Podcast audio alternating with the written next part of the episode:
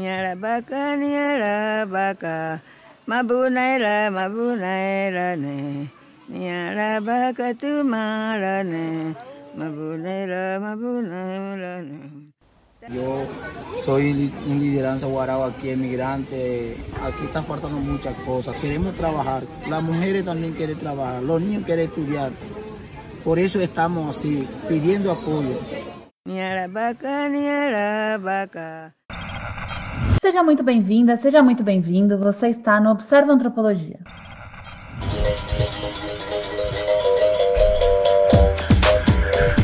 O podcast Observa Antropologia é uma iniciativa das pesquisadoras do Programa de Pós-Graduação em Antropologia da Universidade Federal da Paraíba, Camille Mate Freitas, Patrícia Pinheiro e Stephanie Saco, e nasce para difundir debates e pesquisas na área de ciências humanas, em especial na antropologia, indo além dos muros da academia.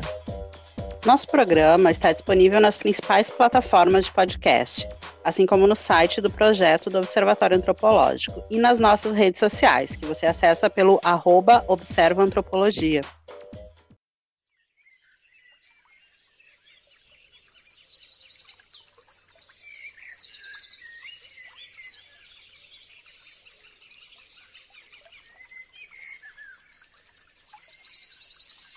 Nosso último episódio no Observa Antropologia foi um mosaico sonoro sobre habitar em um mundo em ruínas.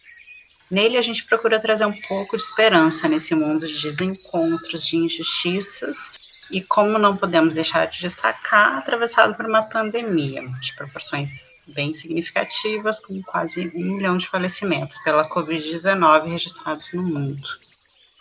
Mas é também um mundo de lutas e de reinvenções. Com esse olhar, o programa de hoje atravessa fronteiras e nos leva até a Venezuela, tem vivido uma grande crise humanitária que acabou resultando no deslocamento de mais de 5 milhões de refugiados e imigrantes ao redor do mundo nesses últimos anos. Os destinos dessas pessoas têm sido países como Argentina, Brasil, Chile, Colômbia, Costa Rica, Equador, México, Panamá, Peru e Caribe. No caso do Brasil, os dados que temos até dezembro de 2019 são de que recebemos mais de 260 mil refugiados e imigrantes venezuelanos. E aí, entre eles, tem um segmento uh, que está despertando bastante a atenção, que são os refugiados e imigrantes indígenas, como a gente tem visto também aqui na Paraíba. Para abordar esse tema, nós convidamos três pesquisadoras que têm se debruçado não somente a investigações, mas também na ação social de acolhimento desses refugiados imigrantes.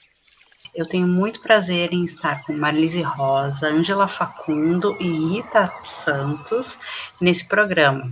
Vai ser mediado por mim, Patrícia Pinheiro. Sejam bem-vindas. É, boa tarde, Patrícia. É, agradeço muito pelo convite. É uma satisfação estar aqui conversando com vocês. Sou a Marlise, né? Sou doutora em Antropologia Social pelo Museu Nacional da Universidade Federal do Rio de Janeiro. Defendi minha tese de doutorado é, recentemente, né? E a minha tese é justamente sobre a mobilidade oral no Brasil e os modos como tem se dado a gestão dessa população em trânsito. Eu acompanho a situação do usuário no Brasil desde 2017 inicialmente em Manaus, na sequência em Belém, né, em decorrência do, do deslocamento de algumas famílias para o Pará, e é, a partir de, de maio de 2019 acompanho à distância, sobretudo por meio do contato com os próprios indígenas, esse processo de dispersão territorial que tem se dado aqui no Brasil. Atualmente eu faço parte de um de um grupo de pesquisa aí no Nordeste que se propõe a estar entendendo esse processo de deslocamento numa perspectiva mais regional, né? Esse grupo estão a Ângela, a Rita, a Mariana, dentre outros, dentre outros pesquisadores, né? Mas que é um grupo que, para além de um interesse acadêmico na temática é, da migração e do refúgio, se propõe a ter uma atuação no sentido de é, garantias de direitos a essa população. Então, muito obrigada pelo convite. Vamos, vamos seguir conversando aqui. Muito, muito obrigada pelo convite, Patrícia. Eu sou Angela Facundo, sou antropóloga eu é, defendi uma tese já faz algum tempo no Museu Nacional da Universidade Federal do Rio de Janeiro sobre a figura contemporânea do refúgio no, no Brasil. Antes disso, já trabalhava sobre o tema, sobre o tema das migrações, né, particularmente do deslocamento forçado é, na Colômbia por conta da, é, da guerra na Colômbia, do conflito armado interno. E é, eu tenho continuado né, os trabalhos sobre, sobre o tema. Atualmente, eu sou professora da Universidade Federal do Rio Grande do Norte, do Departamento de Antropologia do Programa de Pós-Graduação. Recentemente, comecei a acompanhar o processo de interiorização de venezuelanos e venezuelanas, pessoas que vêm né, da Venezuela, não indígenas, que foram trazidas pelo processo de interiorização para Caicó, e também conversas com, com Rita, com, é, com Batista, com Marlis, com Mariana Dantas, que estão em outros estados. A gente começou com outros pesquisadores daqui da UFRN, um grupo de pesquisa, né, que na verdade é uma rede, que tenta entender que essa mobilidade ela é regional, não apenas é, vinculada aos estados isoladamente. Então, começamos né, também é, com a companhia e o grande conhecimento que Marlice tem sobre o tema, é uma pesquisa é, nos estados em que há presença é, de famílias, indivíduos, enfim, populações do Guará. Agradeço muitíssimo o convite, espero que a conversa seja proveitosa. Eu estou muito contente aqui de estar gravando né, esse episódio. Meu nome é Rita Santos, é, também sou doutora em antropologia social pelo é, programa de pós-graduação em Antropologia Social do Museu Nacional e atualmente sou docente no Departamento de Ciências Sociais da Universidade Federal da Paraíba. Né? Historicamente, eu venho trabalhando com populações indígenas por volta lá dos anos de 2006, 2007, mas só mais recentemente, né, com um trabalho com o Observatório Antropológico e com a chegada também das famílias Uaral na Paraíba é que passamos também a, a monitorar e acompanhar a situação e a constituir também a busca por uma resposta, né? Uma resposta, como, como a Marlise bem coloca, na garantia de direitos a essas populações, né? Que são migrantes, refugiados e também indígenas. Então, a minha atuação nesse contexto tem, tem sido mais recente, especificamente com eles, mas historicamente um pouco mais longa em relação ao trabalho com populações indígenas, sobretudo nas temáticas de identidade, coleções etnográficas, museus e também um pouco na área de educação. É com muita alegria né, que recebo Marlise, é Ângela, com quem a gente tem desenvolvido um projeto de monitoramento das populações do Aral no Nordeste, e também com a Mariana Dantas, é, a Bécia Batista, que estão, respectivamente, na Universidade Federal Rural de Pernambuco e na Universidade Federal de Campina Grande, e outros colegas também que integram o projeto. Né? É um prazer estar aqui.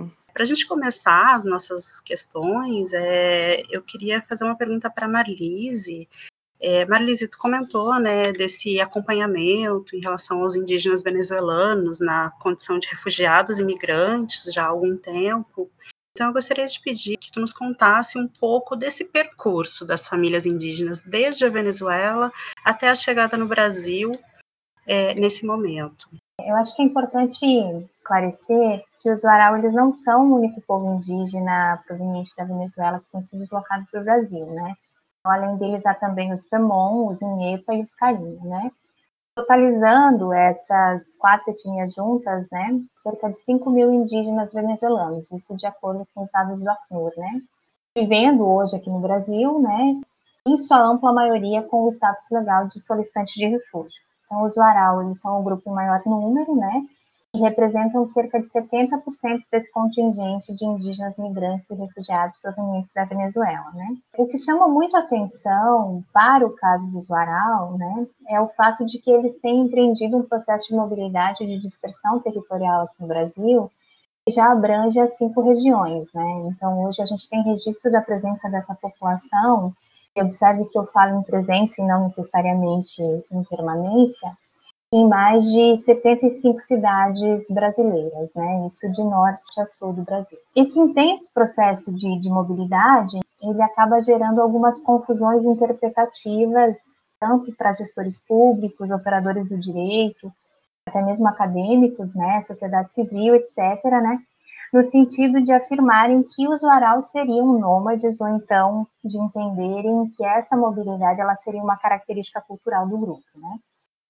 Então, sempre tento destacar, né, e é interessante a gente observar que na Venezuela os deslocamentos dessa população eles são decorrentes de diferentes situações históricas de intervenção do seu território de origem. Em cada uma dessas situações históricas, é, marcadas por projetos desenvolvimentistas econômicos, sejam eles estatais, sejam de iniciativa privada, os Waraulis se viram afetados por novos processos de territorialização impactaram diretamente o seu modo de vida né, e as suas atividades de subsistência, contribuindo assim para esses deslocamentos para as cidades. Né.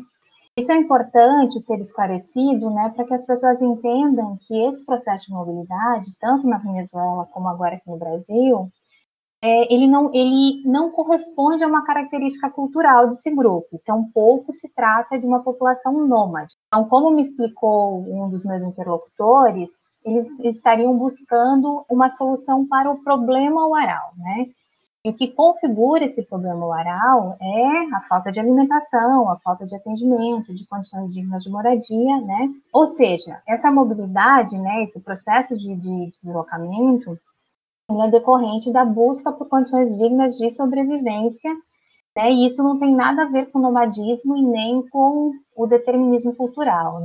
E aí isso é interessante porque nos coloca diante de uma questão de perspectiva. Enquanto para os agentes do Estado, isso já falando aqui no Brasil, né, essa mobilidade ela se configura como um problema, para o usuário ela se apresenta como uma provável solução. Só que nisso a gente tem o seu duplo, né? porque o processo de deslocamento, tendo em vista que geralmente eles, eles empreendem essas viagens em condições precárias, né, ele tendo dinheiro só para as passagens, então o próprio processo de deslocamento acaba os colocando numa situação de vulnerabilidade, né, eles não se alimentam direito, né, durante essa viagem, quando eles chegam em outra cidade, geralmente eles acabam se instalando em áreas periféricas, acabam se deparando, enfim, com uma série de situações delicadas. É isso, com um processo intenso de, de vulnerabilidade, né? Com algumas situações que eu enfim, caracterizo como violência institucional, sobretudo no que toca à atuação dos órgãos de proteção à infância, né? A partir desse entendimento de que essas crianças, é, por estarem com seus pais, sejam no momento que eles realizam a prática de pedir dinheiro, ou então por conta dos espaços, né, onde eles acabam se instalando, né, tem esse entendimento de que essas crianças estariam em risco é, ou então em vulnerabilidade social, né? Quando, na verdade, são as famílias inteiras que, que assim estão, né? Então, por isso, é importante que as ações por parte do poder público, né, elas contemplem essas famílias em sua totalidade, né, e evitem essas ações de separação dos núcleos, dos núcleos familiares. Um aspecto que tem chamado muita atenção em relação às populações indígenas do Aral é a dimensão da caracterização deles enquanto refugiados, né? Através da tese que foi feita pela Ângela, a gente tem notícias que houve muitos altos e baixos e muitas transformações na história recente em relação às políticas e a caracterização do, do refúgio. Ângela, você poderia nos contar um pouco mais como é que essas mudanças decorreram nos últimos tempos e como é que elas afetam as populações acolhidas? Oi, Rita. Sim, quando a gente fala, né, refugiados, assim, na história contemporânea ou recente do refúgio no Brasil, é, a gente está se referindo mais ou menos à, à promulgação da Lei 9474, no ano de 1997, né, que ela foi uma lei que internalizou muitas das políticas internacionais, internacionais sobre refúgio, né, e que é, é considerada um instrumento interessante, né, muito avançado na época, em que, por exemplo, as questões migratórias ainda eram reguladas pelo Estatuto do Estrangeiro, né, da época da ditadura. Então, essa lei foi produto de uma ampla mobilização social e significou isso, né, uma pauta é, da sociedade civil organizada e alguns migrantes também para é, pensar a situação é, dos refugiados com uma situação específica e com um mecanismo de proteção. Porém, mesmo com, com as com a forma, né, é interessante, muito, progressista da lei, a gente tem dificuldades é, concretas, né, é uma pouca quantidade de refugiados no Brasil, mesmo com as contingentes populacionais que têm chegado é, nos últimos anos, né, que tem aumentado muitíssimo a solicitação de refúgio no Brasil, inclusive o número de refugiados reconhecidos, continua sendo um número baixo em relação com os outros países no mundo, né, que acolhem quantidades importantes de refugiados, né. É, outra coisa que tem caracterizado o Brasil é que ele vai produzindo medidas de proteção na medida em que aparecem é, grupos específicos, né, então, é, muitos é, grupos, por exemplo, estão sempre é, numa indefinição entre migrantes e refugiados, como foi o caso da migração haitiana, né, de pessoas que é, foram enquadradas como haitianos, né, a nacionalidade também não é um dado natural, é, no nossa, na nossa disciplina. Então, isso significa, por exemplo, que para cada população que vai aparecendo, dependendo das circunstâncias, são criadas novas medidas também, tanto é, em termos de, de, administração, quanto em termos de medidas de proteção também, né?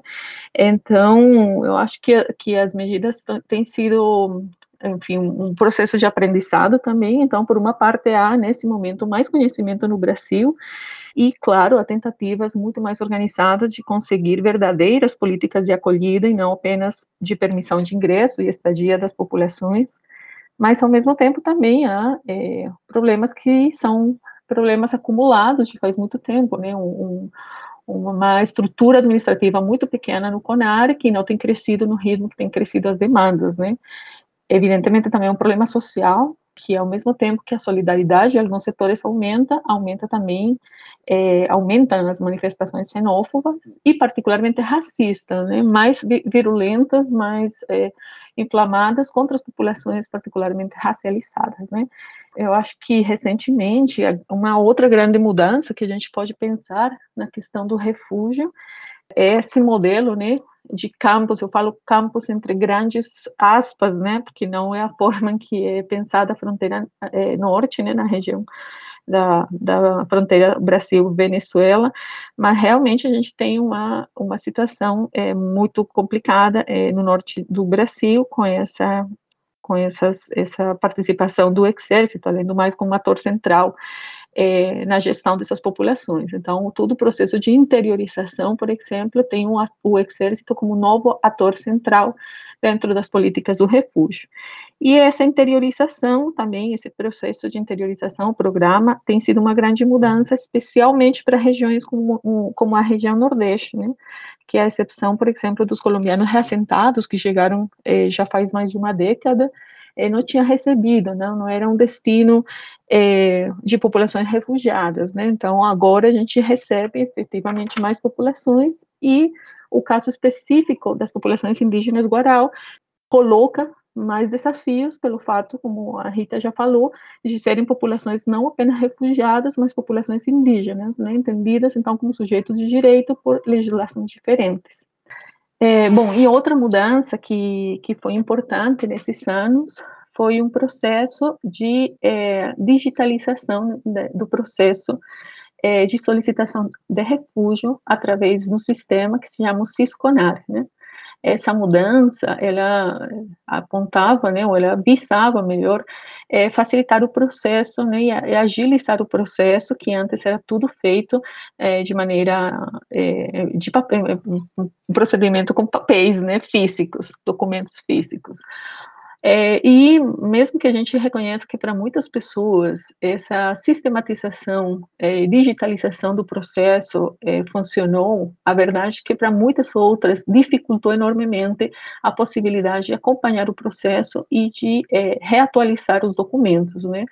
Essa, esse sistema digital, ele está baseado na ideia é, tecnocrática de que a tecnologia por si só seria neutral e ela conseguiria resolver os problemas das populações.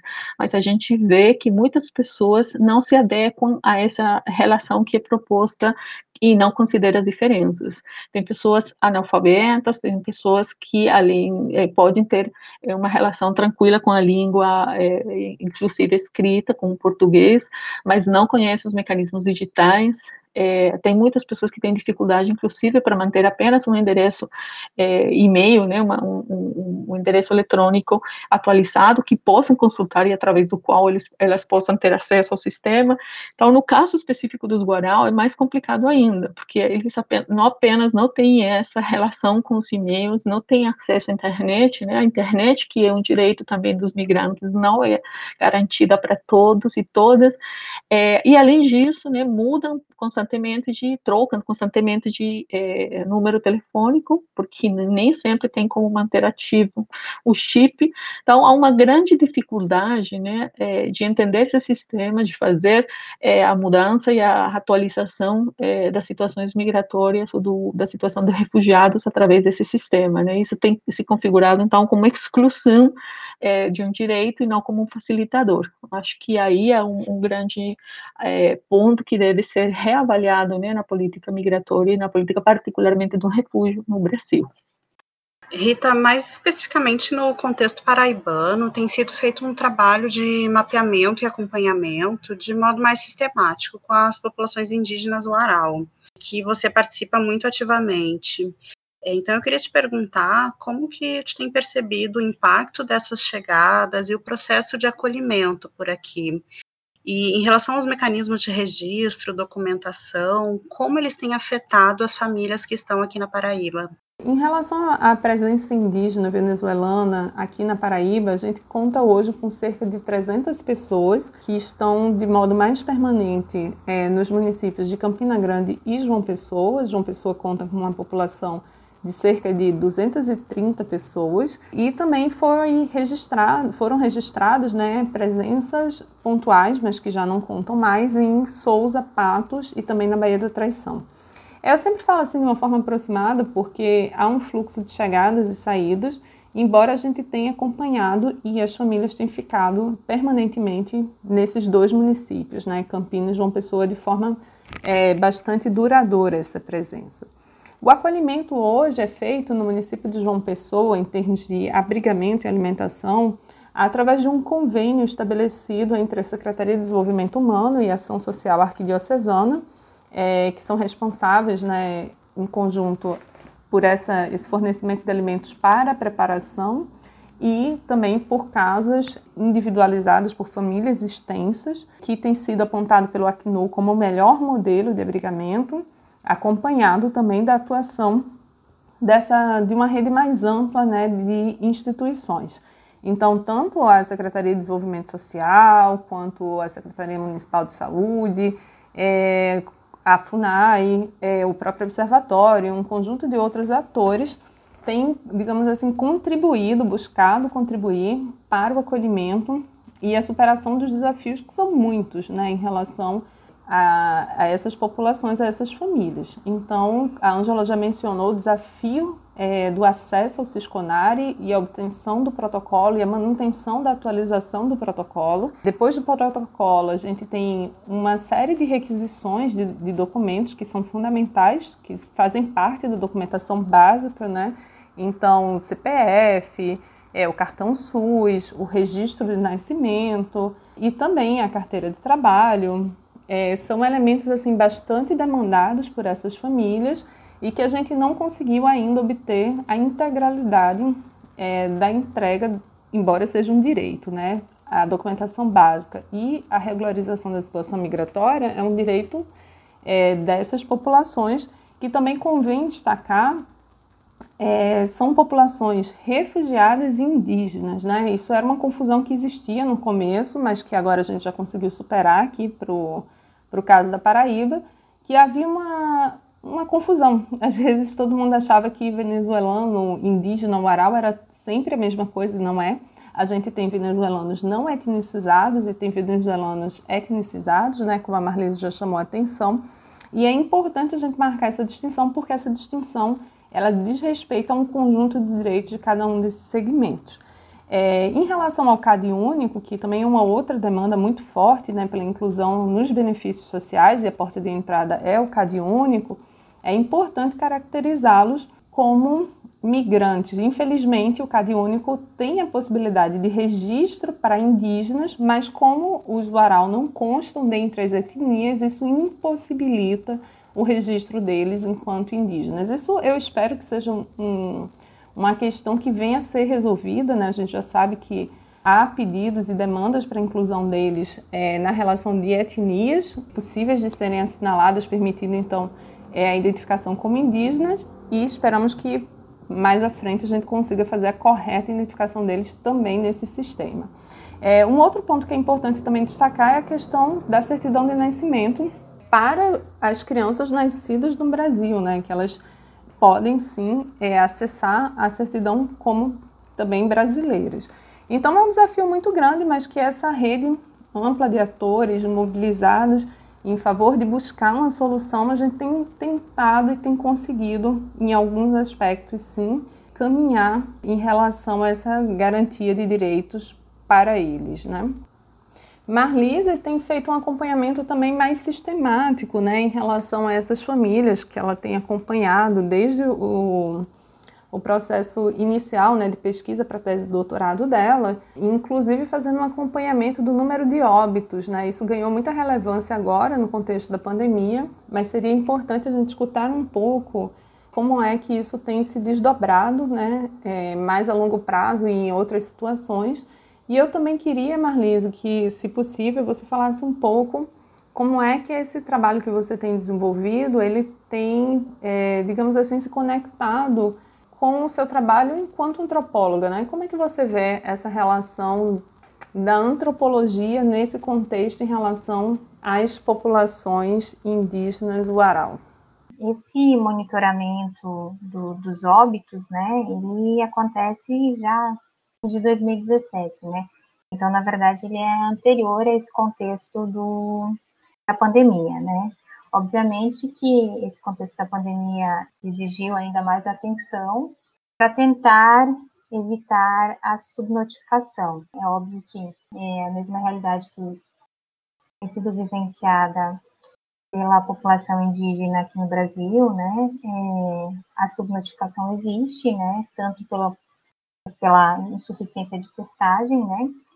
Mas é, eu tenho né, me, me, me esforçado nesse sentido de fazer esse monitoramento, conto, obviamente, com a colaboração de outras instituições. É, é, esse monitoramento mais amplo, que é o monitoramento que foi divulgado no, no último parecer do MPF de Manaus, lá referente à, à situação da Covid, então, se são apresentados o, o, o, número, né, o número de óbitos até julho de 2000 2020. De 2017, abril de 2017 por aí, que é quando a gente consegue começar a mapear essas, essas mortes até julho de 2020. Posterior à divulgação desse parecer, né, então inclusive fica aqui a dica, né, para acho que é uma leitura bem importante para estar tá entendendo vários desdobramentos, tanto em termos de atendimento, mas também em termos de, de percepção do usuário em relação a esses processos. Então fica a dica de leitura desse parecer do, do MPF de Manaus. É, e posterior a isso, né, posterior à divulgação desse, desse parecer, lamentavelmente a gente já teve outras, outros óbitos, né? Então, falamos hoje em 88 falecimentos de indígenas Waral aqui no Brasil. Muitos dos óbitos são comunicados é, pelos próprios indígenas, né? Então, lamentavelmente, já teve ocorrência de óbito em que o poder público não foi comunicado, não foi acionado e eles tomaram todas as providências contando com o apoio da sociedade civil, né? Isso, isso também é um indício de uma possibilidade de subnotificação. Em muitas situações em que essas, essas mortes são informadas pelos próprios familiares, pelos próprios indígenas, também a gente não consegue apurar qual é a causa da morte, né? Então, tem muitas mortes que são identificadas como é, causa desconhecida, né, o que também é, acaba significando que há uma subnotificação aí em relação às, às causas, né. E isso vale destaque da, da maior ocorrência de doenças respiratórias, né.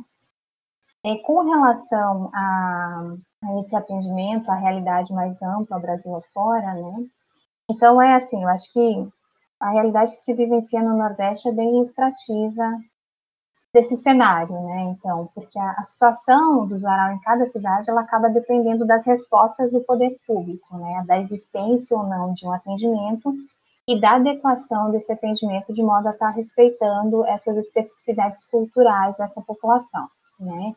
Mas em termos gerais, tratam-se de contextos de muita vulnerabilidade, né, de precarização da vida, né, que, enfim, acabam resultando nesses processos de adoecimento e também é, em mortes. Então, em vista disso, né, em vista desse, desse cenário é, mais amplo, né, a minha atuação, como eu coloquei no início da minha fala, ela sempre foi marcada pelo, pelo engajamento político na luta pela garantia de direitos dessa população, né. Eu acredito que esse engajamento, embora ele possa vir a suscitar um certo mal-estar, né, faz parte daquilo que, que eu entendo como a responsabilidade social do antropólogo, né. Então, assim, eu tenho, obviamente, tenho, é, é, é claro para mim que, essa minha recusa, né, a ideia de uma pretensa neutralidade, ela pode vir a ser questionada pelos nossos pares, né, mas eu acredito que é impossível a gente estar escutando relatos de violência e de sofrimento como se eles fossem quaisquer outras informações do campo, né? E no contexto da minha pesquisa, não se trata apenas de acessar narrativas de, de, de violência e de sofrimento, né?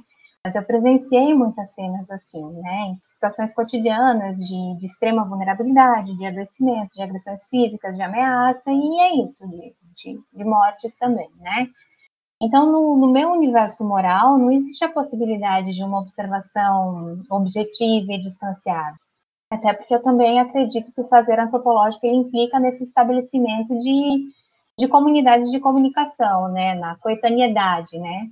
Eu entendo que é esse compartilhamento do tempo que possibilita a prática etnográfica. Então, se eu tivesse mantido uma postura descolada da situação concreta que estava sendo é, vivenciada por aquelas famílias, eu não teria estabelecido a relação de confiança que hoje eu tenho com, elas, né? E também eu teria acessado outro tipo de informações que não. É, outro tipo de informações, né, muito provavelmente restritas à, à, limitação do olhar, né? Mas eu acho que a gente precisa também ter, ter claro, né, nós todas aqui como antropólogas, né, a gente sabe que não é o olhar que produz aquilo que, que a gente, né, aquilo que observamos e registramos, né? o fazer, o fazer antropológico, ele, ele, ele se pauta nesse exercício dialógico, né, no tipo de comunicação que a gente estabelece com esses, com esses outros. Então, tá, a gente também sabe que não temos nenhum controle, absolutamente nenhum controle em relação às situações que acontecem no campo, né, que acontecem durante a nossa pesquisa, né. Mas no meu caso, né, quando eu me deparei com essas situações, eu fiz uma escolha deliberada de estar me envolvendo, né, e de estar participando nessa luta pela garantia de direitos junto a essas famílias, a esse grupo com os quais eu, eu realizei minha pesquisa, né, junto, junto a essas pessoas que eu acompanho já há, há tanto tempo. Curé, tu menu curé. Oko, gurino koida hana, aguereu bamo. Naba, taika hanoko, cada una caja monuca. Solo los pueblos que hablan sus idiomas entendem o lenguaje del sol. Queria trazer um outro tema, né, é, muito presente nos debates sobre refúgio e migração, é, que é uma discussão sobre quanto tempo leva para a integração de uma população no lugar onde ela é, se deslocou, né? E, e, de que forma também se dá essa integração. Então, refúgio, tempo e integração acabam sendo aspectos fundamentais para a compreensão desse fenômeno, que é extremamente complexo. É, além da questão da autonomia e do respeito às especificidades culturais nesse processo de viver em um novo local, como já foi mencionado aqui, né? Então, eu queria fazer uma pergunta para a Ângela, que já se dedica há mais de 10 anos ao tema do refúgio é, e tem acompanhado também famílias refugiadas. Ângela, como, como que tu pensa esses pontos do refúgio, tempo e integração? É, obrigada pela pergunta, né? Eu vou tentar encaixar ela no tempo do podcast, porque eu poderia ficar falando muito tempo, mas na verdade é que a, a própria categoria de integração, né, que é tão cara para muitas das pessoas que trabalham, né, dos agentes que trabalham com refúgio, né, recebendo populações refugiadas, ela é uma categoria controversa, né? Eu lembro muito da Giralda Seifer, que hum, analisava essa categoria, por exemplo, com uma reatualização da ideia da assimilação, né? É, ela, ela é colocada ao mesmo tempo como objetivo dos programas de, de refúgio, né? É, e é, é perseguido no sentido de o objetivo seria a integração dessas populações. Então, eu pego com pinças essa categoria pensando, primeiro, que é, ela é diferente da ideia de acolhida, de recepção, é, que é muito importante, né? Como eu falei, é, antes, a gente tem muitas políticas de entrada e poucas de permanência, né? Então, pensar essa permanência, tirar a ideia do, do migrante ou do refugiado como alguém cuja presença é provisória, é muito importante, né? Isso já tem sido discutido nos estudos migratórios desde que o Sayad fez essa grande obra é, sobre a migração. É, então, é, o que eu acho que o assunto da, da, integração, às vezes, é pensado como um assunto que é, homogeneiza, de alguma maneira, o Brasil, né? Quanto tempo essas pessoas é, refugiadas levariam para se integrar no, no Brasil? Então, esse, essa resposta é um pouco depende, né? Depende de que lugar do Brasil, de que população sejam essas localidades de acolhida, é, e também depende muito é, das populações que chegam, né? Inclusive, se a gente falar é, dos indígenas Goral, é, eles não são um grupo homogêneo, né? É, tem demandas diferentes, necessidades diferentes, expectativas e desejos diferentes, né? Então, a gente depende de muitas, muitas coisas, é, de muitas variáveis para pensar essa integração. Inclusive, por exemplo, a gente tem visto muito nessa pesquisa que a boa vontade, a disposição, é, a solidariedade das pessoas muda e muito as circunstâncias hum, do, da, de acolhida, né, de, de é, das populações que chegam, né? Então, é, a Rita falava, por exemplo, do importante papel do Ministério Público na Paraíba, e eu tenho que falar do papel incrível do CRAS, é, das secretarias estaduais, é, da, das, dos grupos da sociedade civil, é, muito dispostos a entender as circunstâncias específicas, as diferenças das pessoas e a criar né, é, espaços de solidariedade afetivos também é, na cidade para que isso seja é, possível, né. Então, na verdade, a gente tem pouco, assim, tem, tem pouca possibilidade de pensar um, um tempo, né, mas os programas pensam no tempo, né? Para o reassentamento era ofer oferecido um ano de suporte material, aluguel, é, ajuda para a documentação, para ingresso escolar das crianças e tal. Para o reassentamento, desculpa, para os programas de interiorização né, recentes de venezuelanos foi pensado um tempo muito mais curto, né, no máximo seis meses, e como a eh, Rita e a Marlice já falaram, né, os indígenas Guarau, eles estão é, se deslocando por conta própria, então eles não, não têm, assim, um, um, um, apoio financeiro, material, emocional, psicológico, social permanente, né, esse apoio depende muito é, das políticas e dos programas e da articulação social em cada um dos estados em que eles chegam. É, em geral, é, eu analisava na, na, minha tese uma ideia segundo a qual os estrangeiros seriam completamente abrasileirados, né, na segunda geração. Então, seriam os filhos nascidos no Brasil, né, esses pequenos brasileiros, os que garantiriam o pertencimento é, total né, ao, ao, Brasil, que lembra de novo essa ideia da assimilação, como se o brasileiro tivesse que ter uma matéria específica e um estrangeiro chegado, né, um, um imigrante melhor chegado de fora, nunca fosse completamente é, brasileiro. Então, esse é um debate interessante, inclusive porque nos leva a considerar, por exemplo, essa predileção, essa, essa, essa escolha dos programas brasileiros para a integração, né, por famílias eh, heterossexuais e famílias pensadas como um núcleo familiar eh, composto por, pelo, pelo casal, pelos dois filhos, geralmente, né? Então, é interessante eh, analisar não apenas o que acontece com, com os indígenas guarau, mas como eles também, nossos trânsitos em relações, que o que a gente pesquisa, né? A gente pesquisa relações entre sujeitos, e como que eles também iluminam é, nossas formas de fazer, né, de pensar a nação, de pensar o Estado, de pensar as políticas, os direitos. Então, nesse sentido, eu acho que é um tema que, que pode se desdobrar é, de uma maneira muito interessante antropologicamente. Bom, e, e nesse novo cenário, é, falando de tempo, de refúgio e de migração de uma maneira mais ampla, né, eu queria fazer uma pergunta para a Rita, é, Rita, como é, como é que tu imagina os desdobramentos para o pós-pandemia em relação às populações indígenas refugiadas e migrantes na Paraíba?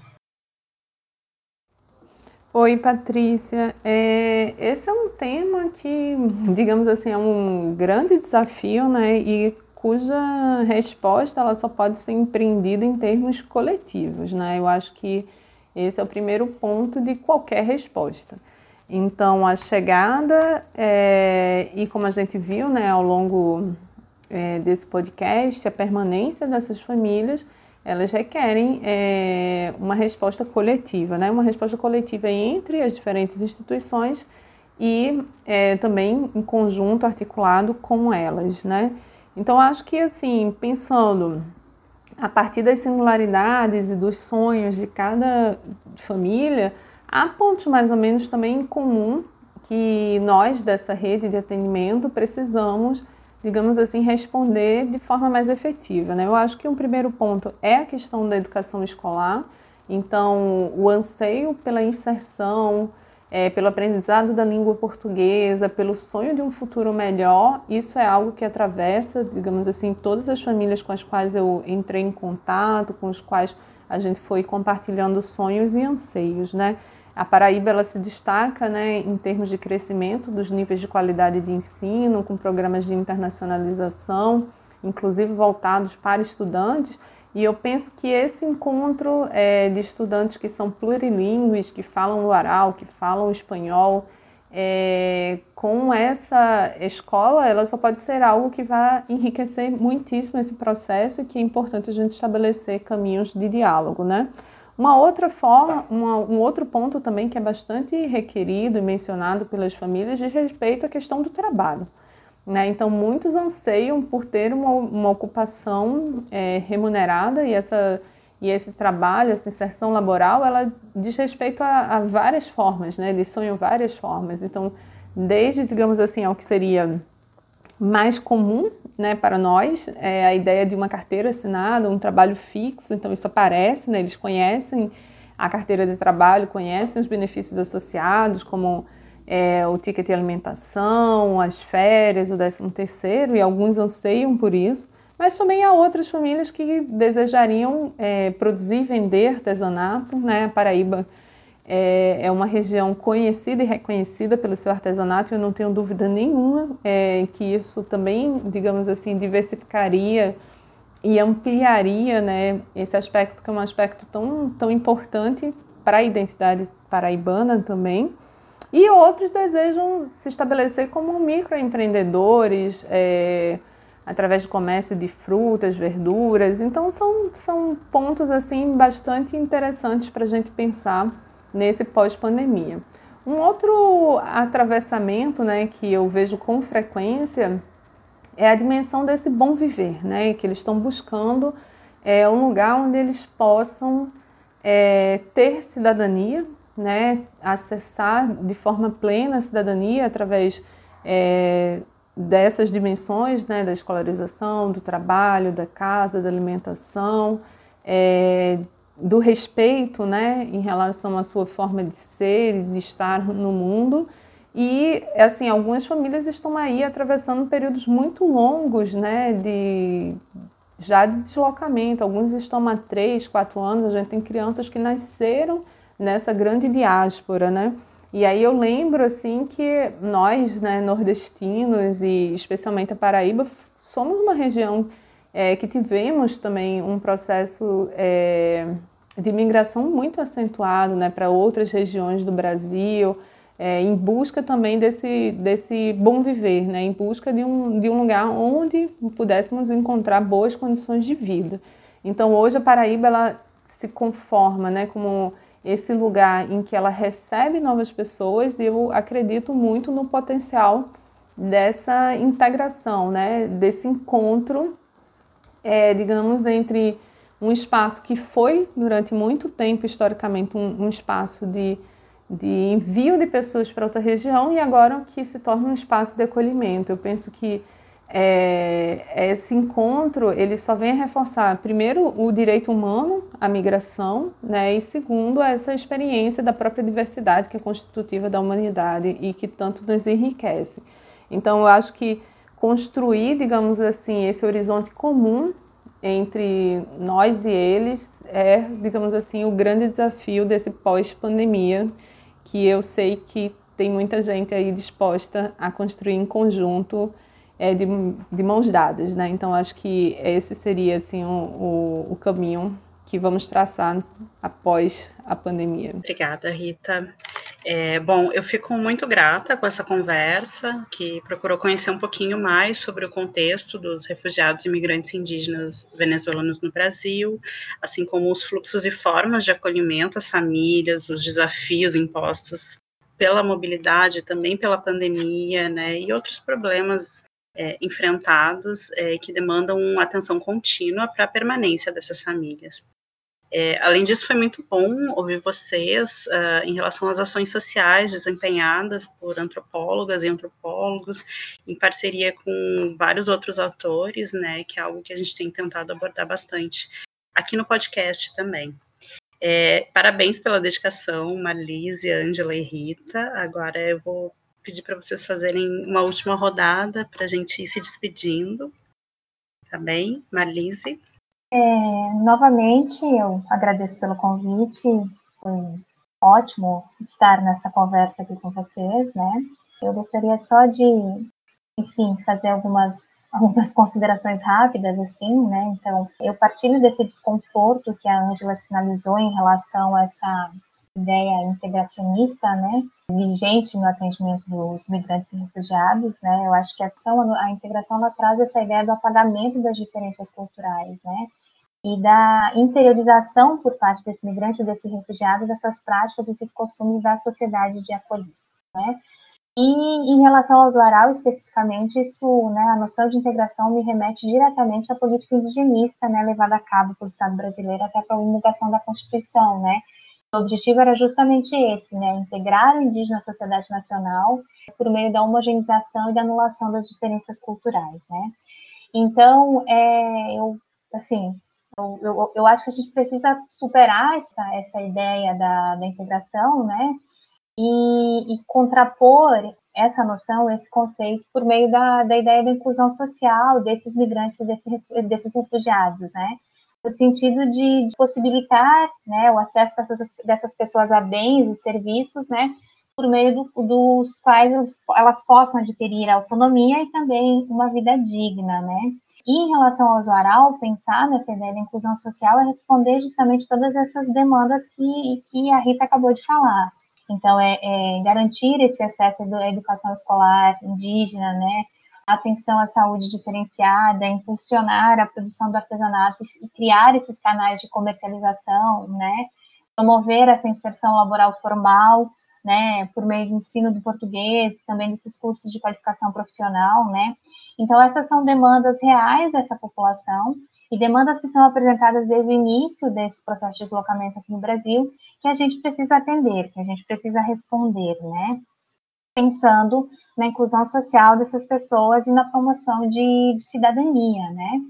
É, então, para fechar, eu só quero chamar a atenção que, embora a gente fala, fale desse cenário marcado por vulnerabilidades e precarização da vida, né? A gente não pode, né? Isso, assim, nesse, nesse cenário relacionado ao usuário, né?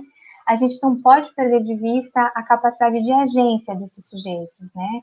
É obviamente que a gente está falando de assimetrias de poder e de desigualdades políticas, mas isso não apaga as múltiplas formas de agência, nem de resistência e tampouco do protagonismo que essas pessoas têm na condução das suas próprias vidas. Então, era essa mensagem que eu gostaria de, de deixar aqui registrada. Muito obrigada. Bom, eu também é, queria de novo agradecer pelo convite. É, acho que minhas colegas, né, elas já falaram muitas coisas que são caras, né, para nós que estamos acompanhando, de alguma maneira, essas, essas lutas por, como falou a, Rita, por uma bom viver, como falou a Marlice, por uma vida digna das populações guaral, né? Acho que há uma necessidade de pensar, de pensar as sensibilidades coletivas das, dos lugares de acolhimento local e também, como a Rita, vejo uma potencialidade muito boa né, na, nessa cidade, nessa região nordeste.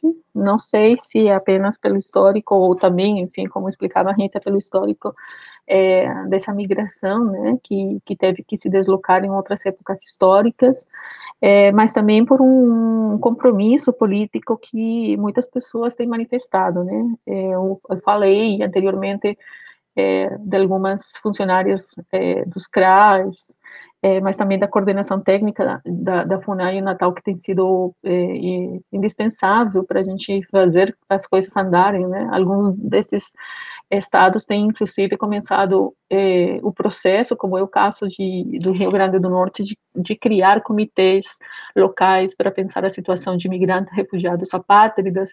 Então, tudo isso faz parte de uma criação coletiva na qual agentes concretos participam, se sensibilizam, se solidarizam e politicamente se colocam né, também com suas forças para é, lutar por, esse, por um mundo mais justo para todos, né, e nesse caso específico para os, para os Guarau.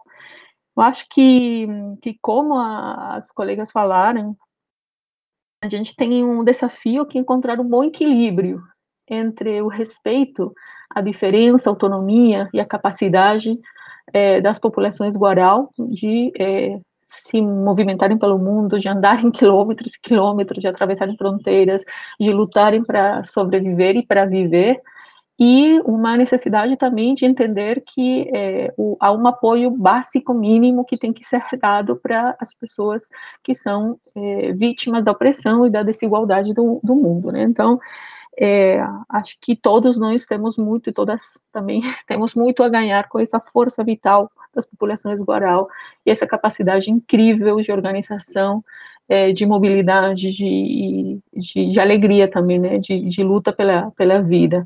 Acho que nesse momento de tantos e tantas mortes no Brasil e no mundo, a gente tem que aprender com essa força vital delas. É, eu queria registrar aqui né, a minha alegria né, dessa conversa compartilhada né, e do quanto a gente sempre aprende mais né, nessas trocas e nesses diálogos.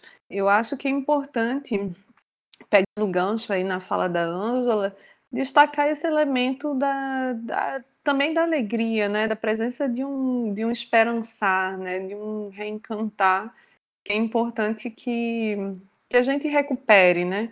Sem apagar de modo algum as durezas e a forma é, muito difícil como todo esse processo e a ausência de uma política pública coordenada e de caráter nacional é, imprime ao trânsito dessas populações, né? Então, eu acho que esse é um ponto que, que por um lado, precisa sempre ser marcado, é, não houve é, um programa de atendimento, de acolhida sistematizado em relação a essas populações. Elas têm que enfrentar a cada estado, a cada município, a cada lugar que elas chegam, toda uma rotina é, de incompreensões, incompreensões de idioma, da forma como elas vivem, dos seus direitos políticos, né, enquanto refugiados, enquanto indígenas, enquanto é, migrantes. Então, a cada momento que elas chegam, tudo isso tem que ser reordenado, né? Então elas sempre experimentam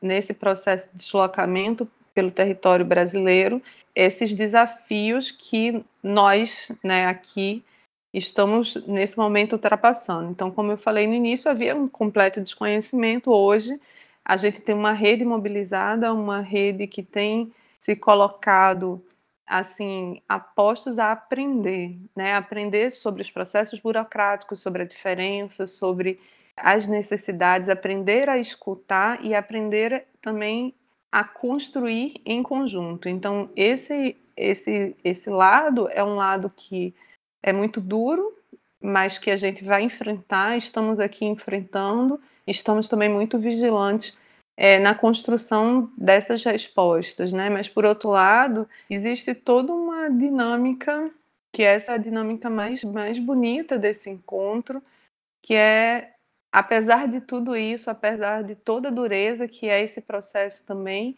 existe a presença de uma alegria, de uma esperança, de uma disposição em reconstruir, uma disposição em apostar é, de novo e uma vez mais nessas redes.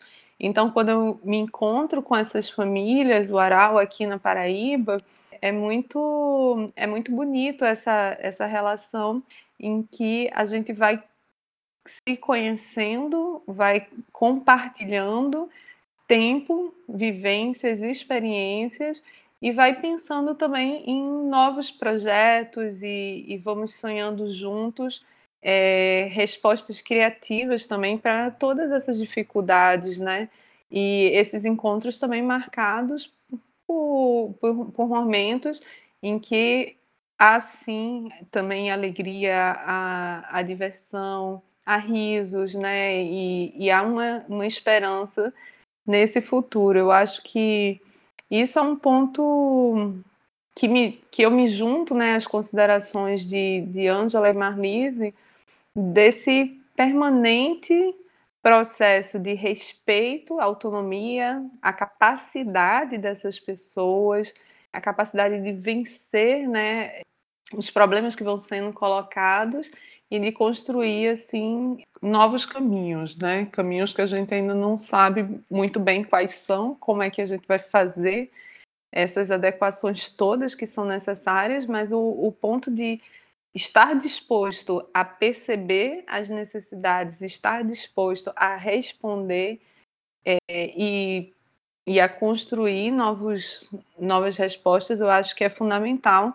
E eu me sinto assim muito feliz de fazer parte, digamos assim, dessa rede mais ampla que atravessa estados, né, atravessa fronteiras nacionais e que vai encontrando muitas solidariedades pelo caminho, né? Às vezes eu brinco dizendo que é, ao longo desses últimos meses eu aprendi muito com o Zuaral, né? Aprendi muito sobre toda a rede de assistência social, burocracias, é, formas de emissão de documento, é, programas e protocolos de saúde, enfim, buscando respostas junto com eles, é, eu também tenho me transformado. E eu espero que nesse encontro a gente consiga transformar todo o sistema de atendimento num sistema mais, um, uma, mais ainda humanizado, né?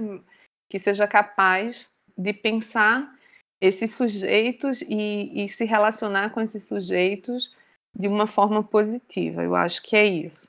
Eu queria pedir para vocês, é, para a gente encerrar o programa, é, que vocês deixassem algumas dicas para os nossos ouvintes, para as nossas ouvintes, sobre a temática.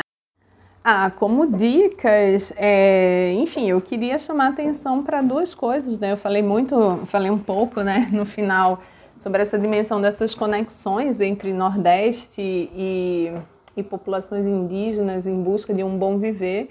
É, então eu queria lembrar, né, uma música que é algo tão nosso, mas que pode permitir uma janela aí de encontro com eles, que é a música Vida de Viajante do Luiz Gonzaga, né? E um, uma outra dica seria um filme, se chama Passaporte Húngaro, ele está disponível online, né? É fácil de encontrar. E é um documentário sobre esses périplos em relação aos processos de documentação entre países, enfim. Ele tem um final surpreendente, eu não vou contar para vocês, mas eu acho que vale muito a pena, até para a gente se inteirar é, dessas burocracias e, da, e de toda é, essa dinâmica que é a emissão, a busca por documentos que, que tem sido um, um aspecto assim muito presente na vida dessas famílias indígenas venezuelanas e visto de, outras de outra perspectiva, né, pode nos conectar diretamente a eles. Então fica a dica e o final eu não vou contar, mas vale a pena assistir até lá. Bom, é, sobre dicas é difícil, né? Eu trabalho faz muito tempo sobre imigração, então vou acumulando autores queridos, autoras é, que me fazem pensar muitas coisas, mas eu escolhi duas, duas dicas que uma que me acompanha faz muito tempo, né? Que foi fundamental para para pensar o exílio, que se chama precisamente Reflexões sobre o Exílio e Outros Ensaios, que é, é do autor palestino Edward Said, que, além do mais, é uma grande inspiração política para mim. Esse livro é, é vendido no, no, Brasil, já traduzido, obviamente. É, eu acho que está na maioria das bibliotecas das universidades públicas. E, e, eu gostaria muito que as pessoas lessem esse, esse livro. E tem uma dica de filme, que foi uma dica que passou uma, uma amiga nossa, Paula Lacerda, que passou há pouco tempo para mim e que eu adorei. É, é uma dica nova nesse sentido, e que eu gostaria também que muitas pessoas assistissem é, que é sobre outra realidade, não é a venezuelana, é a realidade é, colombiana, na fronteira também com o Brasil, e se chama Los Silêncios, é, da, da, direção de Beatriz Segner, é, e aí eu acho que está ainda disponível algumas, em algumas plataformas. Então, essas seriam as minhas dicas hoje. Então, é, eu fico Sigo com a sugestão dada ao decorrer da minha fala sobre a importância das leituras dos pareceres técnicos elaborados pelo Ministério Público. Eu acho que para quem tem interesse na temática dos varais, são documentos excelentes que trazem tanto é, um, um, pouco da etnologia e da história né, dessa população na Venezuela e também de retratam né, é, alguns, alguns modos como tem cidade de atendimento aqui no Brasil. É, tem um outro livro é, que eu acho bem interessante é, para pensar essas tecnologias de, de governo, né, de imigrantes e refugiados, que é o livro Imigrantes ou Refugiados, né, da Denise Fagundes Jardim, é, professora da URGS, né, da Federal do Rio Grande do Sul. É um livro que me ajudou a pensar muito essa temática da, da gestão de população, né, e voltando de novo à situação do Zuaral, tem um documentário que eles me apresentaram quando eu comecei a fazer o campo com eles lá em 2017. Eles tinham um DVD, é, na época estava meio riscado, eles, não, eles não, não, conseguiam, não conseguiram me mostrar inteiro, mas eu sempre recomendo esse documentário porque é um documentário que eles mostram com muito orgulho, né, que é, é, se chama Hijas de la Luna, né, e é um documentário feito por é, dois antropólogos, né, a Cecília Ayala Lafé e o Werner Wilbert. Está é, disponível na internet, é só dar uma pesquisadinha que é possível encontrar para conhecer um pouco de, da realidade das comunidades, né, da, do, do delta do, do Rio Orinoco, e, como eu disse, é, é, são imagens que eles mostram com, com grande satisfação. Nós agradecemos a você. Chegou até aqui e esperamos que os conteúdos produzidos nesse podcast possam lhe ajudar a pensar em suas pesquisas, estudos e até mesmo na condução de sua vida e sociabilidades. Se esse podcast te provocou em alguma medida com dúvidas, sugestões, críticas e necessidade de aprofundamento, nos procure no nosso Instagram, o arroba Observa Antropologia, e vamos continuar esse debate por lá. Até a próxima! A produção é das pesquisadoras Stephanie Saco, Camila Yumati Freitas e Patrícia Pinheiro. Na edição, contamos com Glauco Machado, Tiago Oliveira e a Natil Malcos de Souza. As artes são feitas também pelo Tiago Oliveira.